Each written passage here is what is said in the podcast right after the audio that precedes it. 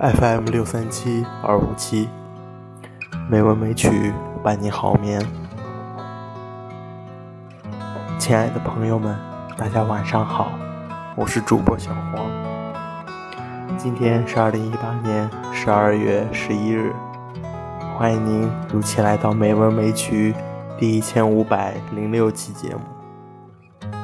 今天我想与大家分享一篇散文，名字叫做《该有一场雨》。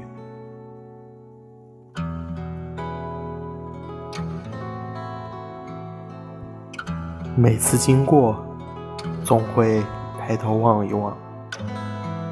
多傻的我，还希望有一阵雨吗？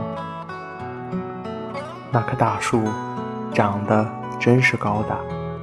修长的枝桠往天空左拥右抱，前伸后仰的，轻而易举就托住了半个天空。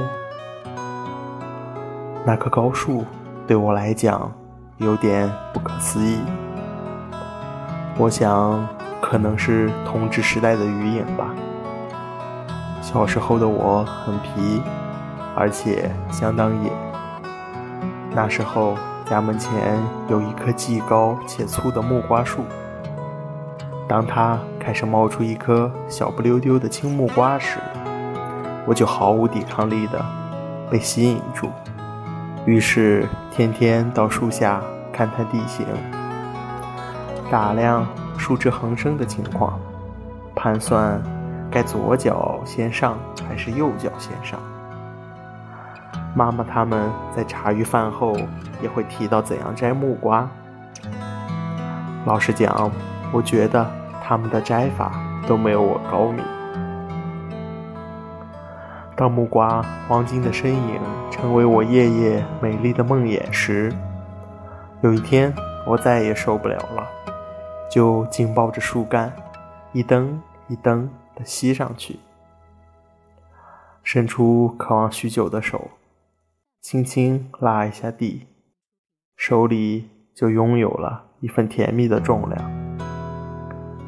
然后一手携着大木瓜，一手抱树干，半身低着去原路溜下来。那种雀跃的兴奋，就算送我一个宇宙也换不走。大概是因为我当时已经与树和木瓜融为了一体。没有距离能够容纳恐惧及害怕的缘故，我打破了木瓜与我是两个独立个体的意识，所以完全没有思考，只是重复着手脚的动作。既然没有思考，则恐惧之心无从升起。没有思考，是木瓜与我两者融为一体的证明。事后看我是我，看树是树，各自独立，彼此距离。因这种距离之感的产生，所以有种种的可能性、危险的意识。看这棵大树时，小时候用木瓜树的经验又出现。有一次，竟让自己吃了一惊。我漫不经心地走过。偶尔抬头望一望，觉得大树有一种壮美的气势，心里充满心悦。瞧着满天枝桠，我竟然盯住一只横出的枝干，在心里自言自语地说：“从上面摔下来，一定会受伤。”心里还有一点点轻微的怕。后来看到枝干旁边。有一根往上伸的小干时，才释然。抓住那根小的，就不会跌下来了。说完，便放心的走开。可是过了一会儿，我反刍刚刚那一段遐想时，觉得相当不可思议。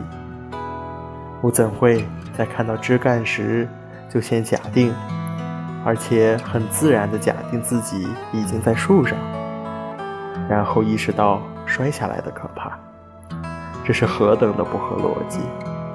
我怎知道自己能爬上那棵大树，而且不会半路摔下来？安全的攀上枝干？如果我不知道，那么从上面摔下来一定受伤。即抓住那根小的就不会跌下来。这两句话是完全荒谬且没有意义的。可是这两句逻辑上没有意义的话，在当时竟然让我心里产生一点的怕，及心情的释然，最后放心的走开。怎么回事啊？我站在树下，我的身体与树有一段很长的距离，但是，一瞬间，我看到枝干，对它产生美感。美感的产生让我打破距离，心里直接与枝桠合一，所以我会觉得自己正坐在枝干上。然而，身体与枝干的距离并未打破。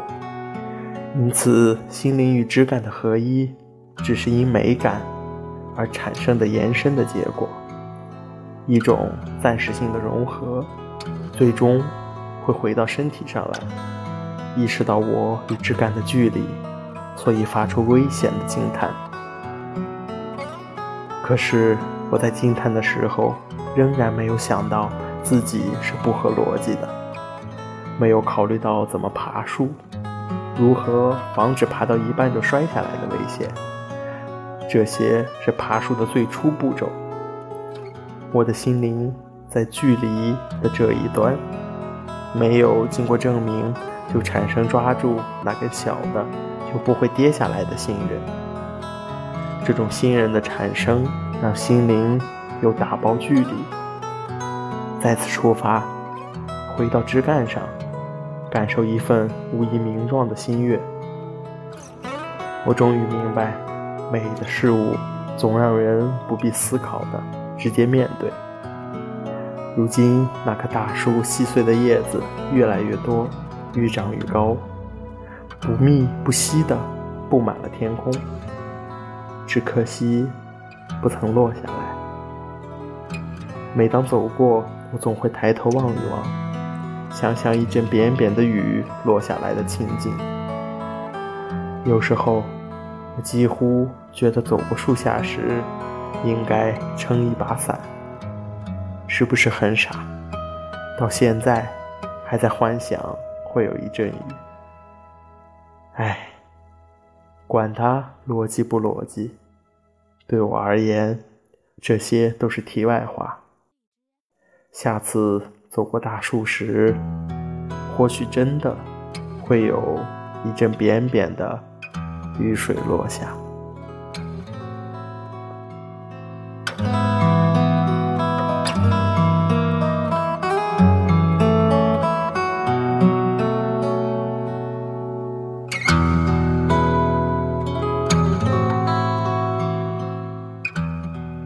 今天的配乐是山顶奇景。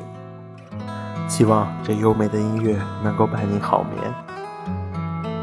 今天的节目就到这里了，感谢您的收听，亲爱的朋友们，大家晚安。